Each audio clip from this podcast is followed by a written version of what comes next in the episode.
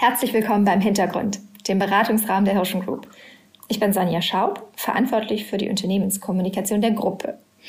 Zusammen mit meinen Gästen tauche ich ab in Themen, die uns im Arbeitsalltag beschäftigen und begleiten.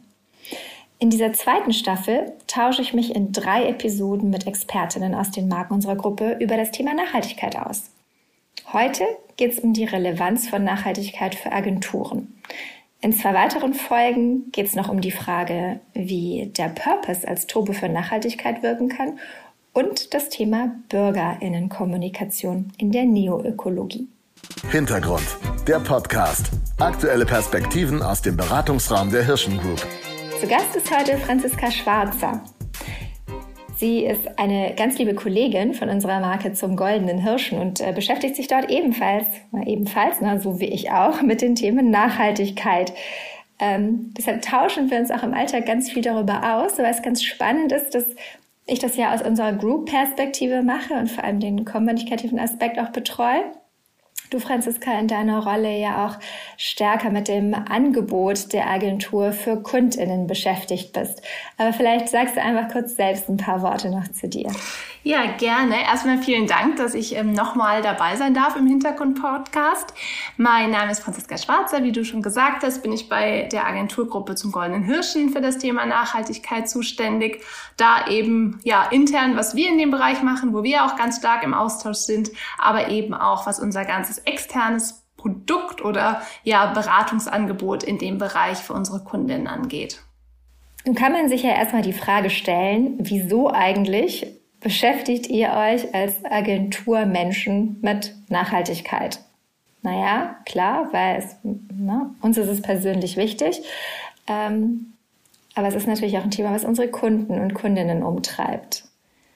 Ja, ich glaube, erstmal kann man ganz generell sagen, dass wir uns natürlich als Agenturen auch nicht in einem Vakuum befinden, sondern dass wir natürlich auch den gesellschaftlichen, regulatorischen Entwicklungen, die eben um uns herum passieren, ausgesetzt sind und dass wir genauso wie jede, jedes andere Unternehmen oder jede andere Organisation natürlich auch merken, dass das Thema Nachhaltigkeit einfach wahnsinnig an Fahrt gewinnt und immer wichtiger wird und ähm, eben ja im Prinzip bei allen auf der Agenda sehr, sehr weit nach oben nach oben geht. Und manche sagen ja auch, es liest man ja ähm, immer mehr, Nachhaltigkeit ist das neue Digital.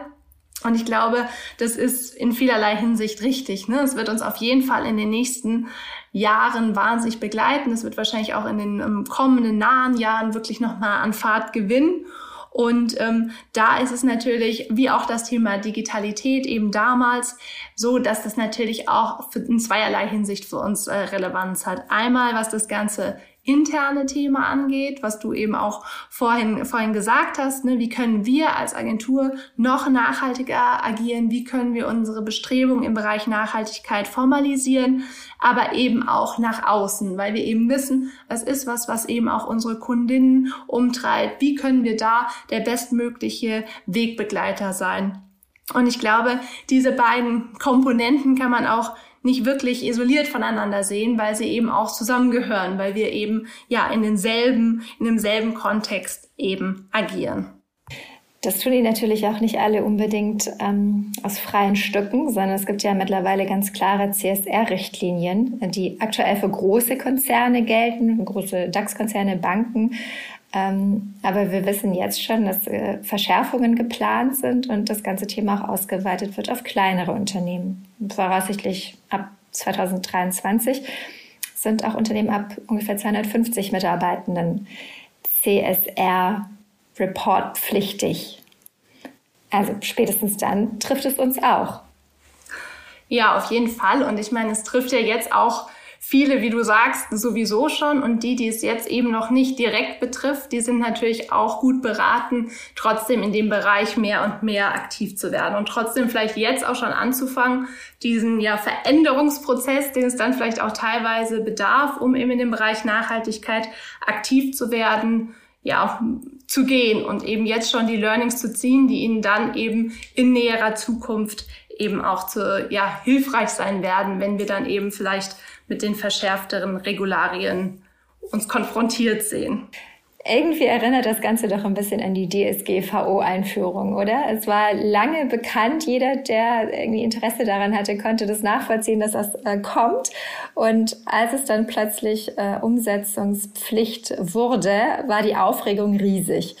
So ein bisschen scheint es mir beim Thema Nachhaltigkeitsreporting oder Nachhaltigkeitsverpflichtungen für Unternehmen zumindest bei kleineren mittelständischen Unternehmen auch so zu sein. Täusche ich mich?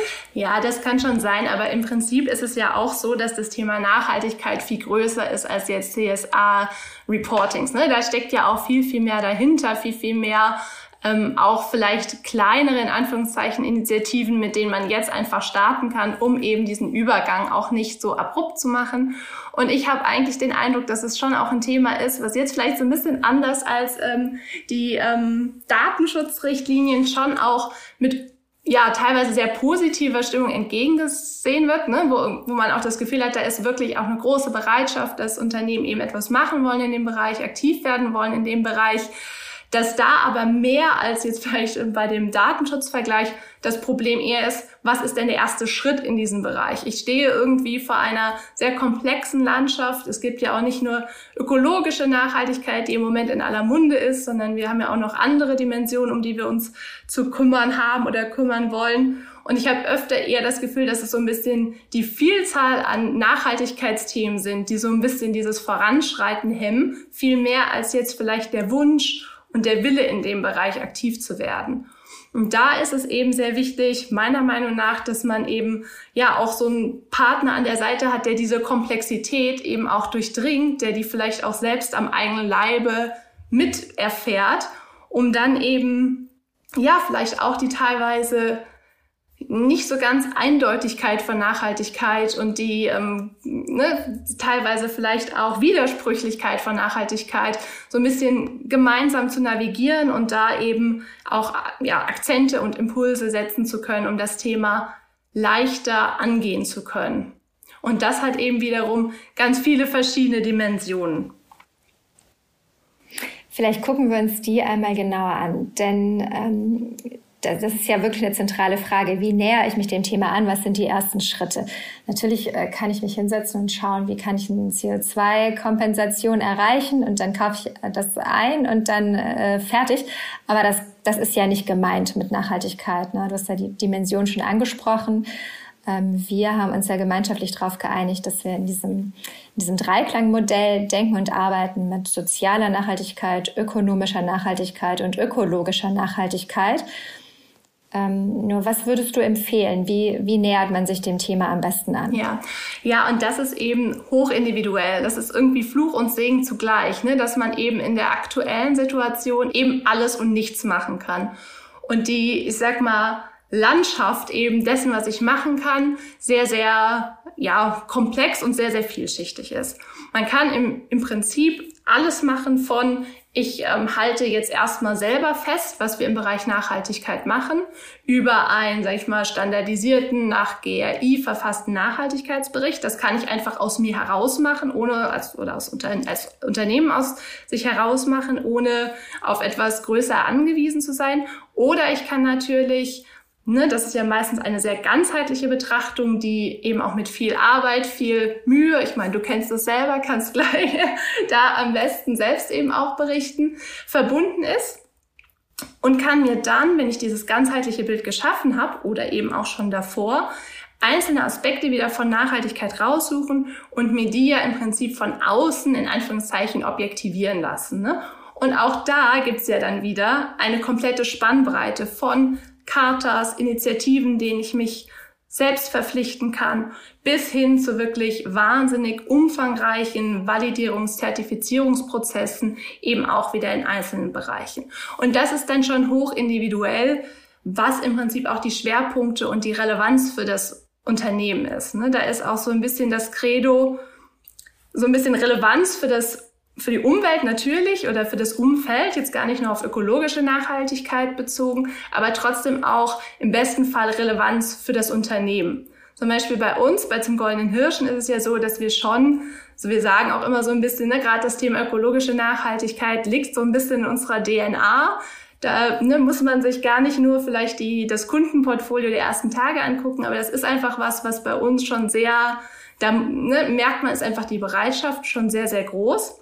Und das empfinde ich immer als sehr wichtig, gerade auch wenn man eben nach außen geht mit dem Thema Nachhaltigkeit, dass es eben nicht irgendwie etwas ist, was man jetzt macht, um generell gut aufgestellt zu sein im Bereich Nachhaltigkeit, wobei natürlich immer etwas zu tun besser ist als nichts zu tun. Aber vor allem, wenn dieser Fit auch da ist zwischen Organisationen, zwischen Unternehmen und Fokus in den Nachhaltigkeitsbestreben, dann, ähm, dann gibt das meistens eine sehr besondere Synergie, die eben auch glaubhaft nachvollzogen werden kann. Und das soll natürlich nicht heißen, das ist ja genau, was du sagtest, ne? dass man dann als Unternehmen sich eine Sache rauspicken soll und da tief gehen soll. Ne? Es ist natürlich wichtig, über diese drei Säulen stark aufgestellt zu sein.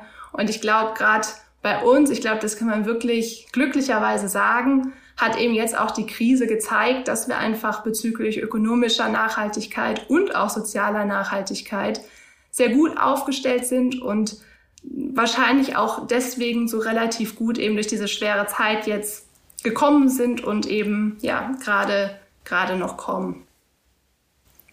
Ja, das kann ich bestätigen. Und es kommt da zugute, dass wir gerade im Bereich sozialer Nachhaltigkeit einfach ein großartiges äh, Team ähm, im Bereich People and Organization haben, die sehr, sehr früh die ähm, Weichen dafür schon gestellt hatten, noch bevor wir mit diesem Nachhaltigkeitsbegriff und dieser Nachhaltigkeitsstrategie ähm, überhaupt ähm, offiziell begonnen hatten. Ähm, du hast es aber ja schon richtig skizziert ähm, und ich kann das auch bestätigen. Das ist ja einfach erstmal mühsam. Also das Erste, was man merkt, ist, dass es nichts, was man so nebenbei macht und was einem so in den Schoß fällt ähm, sondern dass, äh, also wir haben sicherlich ein Jahr auch damit verbracht, einen Status quo zu erheben und tun das noch, während wir parallel schon an Projekten arbeiten und auch gute Fortschritte erreichen. Nur alleine mal festzustellen, wo man eigentlich steht, welchen Abdruck man hat oder auch welches ambitionierte Ziel man sich setzen möchte, das ist ein durchaus anstrengender Prozess. Ähm, du hattest ja auch gerade schon ähm, von diesen unterschiedlichen Zertifizierungsmöglichkeiten und Objektivierungsmöglichkeiten gesprochen.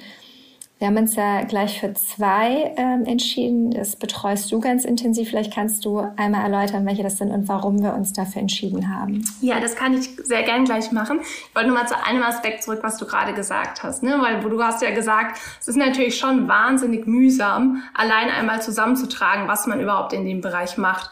Und jetzt ist es ja natürlich auch so, dass in vielen Organisationen auch nicht unbedingt direkt neue Stellen geschaffen werden, um jetzt eben zu schauen, dass man da sein, ähm, seine tatsächlichen schon ähm, Meilensteine zusammenfasst. Trotzdem ist es, glaube ich, auch wichtig, dass man das Ganze wirklich so ein bisschen positiver sieht, weil wirklich in fast jeder Organisation eben auch schon in diesen Bereichen einiges gemacht wird.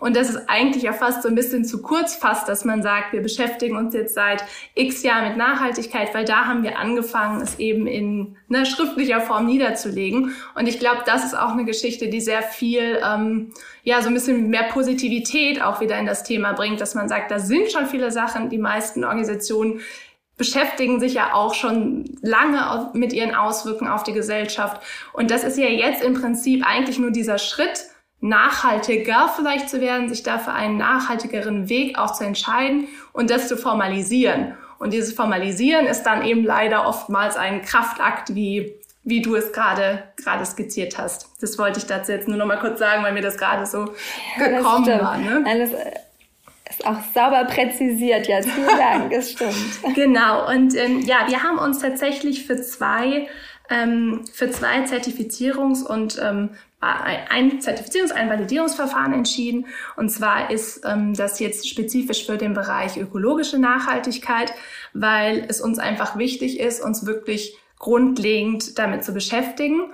Und ähm, es ist natürlich so, dass wir auch nebenbei andere Initiativen machen. Ich glaube, es gibt sehr wenige ähm, Organisationen oder sehr wenige Agenturen, die sich eben nicht mit so Themen wie CO2-Fußabdruck und so weiter beschäftigen. Das, das machen wir auch, aber unser wirklich das Kernstück ist schon jetzt diese doch aufwendigeren Zertifizierungsverfahren, weil wir einfach finden, dass es wichtig ist, sich wirklich grundlegend mit den Auswirkungen, die eben unser organisationales Handeln auf die Umwelt hat, auseinanderzusetzen, um dann, und das ist eben bei zumindest einem dieser Zertifizierungsverfahren auch sozusagen die Krux, ähm, uns eben auch anschauen, okay, in welchen Prozessen findet welche Auswirkungen auf die Umwelt statt und wie können wir sie langfristig verbessern. Und diese Ziele setzen wir eben mit und messen uns dann im Prinzip an diesen, diesen Verbesserungen. Das ist einmal das EMAS-Verfahren, das ist ähm, das Ecom Management Audit Scheme von ähm, im europäischen Kontext angesiedelt das eigentlich, ja, wir sagen so ein bisschen Goldstandard dazu, also im europäischen Kontext eben sehr hoch angesehene ähm, Validierungs Validierungsverfahren. Und wir streben eine Doppelzertifizierung an mit der, mit einer ISO-Norm. Das ist die ISO 14001. Das ist im Prinzip das etwas weniger strikte internationale Pendant dazu. Und, ähm, genau, haben da in diesem Jahr eben mit begonnen und werden voraussichtlich eben im Oktober die ersten GmbHs entsprechend validiert haben. Und das wird auf jeden Fall für uns ein Meilenstein sein und ähm, ja, sind, ähm, freuen uns auch, wenn das dann im Oktober geschafft ist. Vielleicht kannst du das nochmal präzisieren. Du sagtest, das geht wirklich rein bis in die Betrachtung der Prozesse. Was heißt das konkret? Was müssen wir da machen? Ja, also es geht tatsächlich um jegwede Auswirkung auf die Umwelt, die unser unternehmerisches, tägliches Tun mit sich bringt. Das heißt, es geht zum einen natürlich um solche basalen Sachen wie ähm, Emissionen natürlich auch. Ne? Was, was hat, welche Konsequenz haben die Gebäude, in denen wir sitzen, das äh, Druckerpapier, was wir nutzen das geht wirklich in, in so Details, wie dass wir eben in die Mülleimer schauen, zumindest über eine gewisse Anzahl von Tagen und hochrechnen, wie voll sind die Tonnen zu welchem Zeitpunkt, also wie hoch ist im Prinzip die Emission, die durch unsere Abfallwirtschaft ähm, in Anführungszeichen entsteht. Und ähm, geht natürlich dann aber auch über das Niederschreiben jeglicher Prozesse, die eben bei uns im, im Handeln, in der Agentur stattfinden und eben auf der Aufschlüsselung, wie diese verschiedenen Prozesse in jedem Schritt im Prinzip Auswirkungen auf die Umwelt haben und wie das zum Beispiel ähm, eben in Zukunft zu handhaben ist, dass diese Prozesse weniger Auswirkungen haben. Also sehr detailliert, sehr, sehr viele Excel-Tabellen, sehr viel ähm, ja, Dokumentation nachvollziehen, sehr viele Organigramme, also doch sehr bürokratisch auch an vielen Stellen. Klingt so richtig nach Werbeagentur, ne? Ja. Nach Kommunikationsagentur. Aber es ist natürlich, du hast es ja schon eingangs gesagt, ne, ähm, das hat natürlich äh, zwei Ziele. Das eine ist, ähm, weil wir eben wissen, dass ähm, auch unsere KundInnen ja zunehmend gefordert sind, auch nachzuweisen, dass ihre Lieferketten ähm, den Standards entsprechen, können wir einfach dann belegen, dass wir das tun. Ne? Wir entsprechen den den Anforderungen einerseits. Ähm, und andererseits hattest du mir mal gesagt, ähm, dass wenn man nicht einmal durch diese Tiefen dieser ganzen ähm, Prozesse geht und auch der, dass den Einfluss wahrnimmt, den das auf die gesamte Organisation hat, dann kann man auch schwerlich gut beraten in dem Bereich. Ja, ja, weil das im Prinzip ja so die, die, sag ich mal, wirklich basalsten Prozesse betrifft, die Nachhaltigkeit beeinflussen kann in einem, in einem Unternehmen. Ne? Es geht jetzt nicht nur um, was natürlich auch etwas ist, womit wir uns beschäftigen, eher die strategische Betrachtung, sondern es geht wirklich rein bis ins tiefste Operationale der ökologischen Nachhaltigkeitsthematik. Und das ist eben genau das, was du sagst. Und wir sagen das auch immer so ein bisschen mit so einem Augenzwinkern. Ne? Das sind so diese Schmerzen, die wir eben ne, als ja doch wahrscheinlich selbst selektierte Individuen in eine eher kreativ ausgerichtete ausgerichtetes Arbeitsumfeld natürlich dann schon haben, wenn wir irgendwie die Excel-Tabellen mit ähm, Füllstand der Mülltonnen on Detail ausfüllen. Was aber auch schön ist, ist, dass wir trotz dessen, also dass man sehr stark merkt, dass es trotzdem so dieses, ja, das ist jetzt vielleicht teilweise nicht die schönste aller Aufgaben für uns, aber es dient eben einem höheren Ziel und ähm, deswegen ist es dann auch machbar und eben stößt, stößt jetzt nicht auf so viel Unmut. Das ist so der eine Aspekt. Der andere ganz klar, was du sagst. Ich glaube, es ist wichtig für uns und da haben wir es als Agenturen ja noch relativ einfach. Wir sind jetzt keine Aluminiumfabrik, die eben ne, da die, die stärksten Umweltauswirkungen hat. Und das aber einmal nachzuvollziehen und wirklich auch zu verstehen, was es eben für Unternehmen bedeutet, sich wirklich so grundlegend mit dem Thema auseinanderzusetzen, das hilft uns natürlich glaubhaft zu beraten und da eben auch wirklich nachvollziehen zu können, was eben in den Organisationen passiert und was da eben jeden einzelnen auch Mitarbeitenden umtreibt und auch was es eben bedeutet, Mitarbeitende dafür zu motivieren, mitzunehmen und einzuspannen. Und ähm, das ist auf jeden Fall sehr interessant, das dann eben auch am eigenen Leib zu erleben. Auch wenn wir ja schon eine Reihe Experten in dem Bereich haben, ist es natürlich schon dann auch schön, das einmal so selbst hands-on ähm, mitzuerleben. Und das, ja, hilft da auch nochmal. Wobei natürlich auch da immer gesagt werden muss, ne, diese Eindrücke sind wahnsinnig wichtig, diese Formalisierungen sind wahnsinnig wichtig. Trotzdem muss man natürlich schauen, dass das immer alles auch so ein, nicht in einen Dogmatismus abschweift, sondern dass wir wirklich, ne, das soll uns ja helfen, es soll uns helfen, nachhaltiger zu werden. Und ich glaube, diese, ja, diesen realistischen Ansatz dazu, ich glaube, das ist wirklich richtig wichtig. Ja, weil es natürlich auch ähm, Managementstrukturen ähm, beeinflusst, Berichtswege beeinflusst. Die Organisationen befinden sich ohnehin alle in Transformationsprozessen ähm, aufgrund der sich laufend verändernden Marktsituation. Jetzt kommt noch die, äh, dieser unglaubliche Umbruch in der Arbeitswelt hinzu und dann eben gleichzeitig auch diese wachsenden Anforderungen ähm, in den Dimensionen der Nachhaltigkeit das alles ähm, am eigenen Leib auch zu erfahren und ähm, wenn auch in kleineren Dimensionen mitzuerleben, das ist einfach eine wirklich gute Schule, um äh, beraten zu können, um auch zu verstehen, welche Dimensionen hier kommunikativ drin stecken. Ne? Also welche Emotionalität, äh, welche Detailtiefe, ähm, der EMAS-Prozess erfordert ja auch eine Dokumentation der internen Kommunikation. Es muss sichergestellt werden, dass wirklich alle Mitarbeitenden in der Organisation die Nachhaltigkeitsstrategie kennen und auch die, die Schritte, die äh, dahinter stecken. Ähm, also ist spannend. Ist das denn schon ein Thema, was auch äh, KundInnen bei euch nachfragen oder sind das einzelne Aspekte dabei? Sind die da eigentlich ganz gut selbst aufgestellt?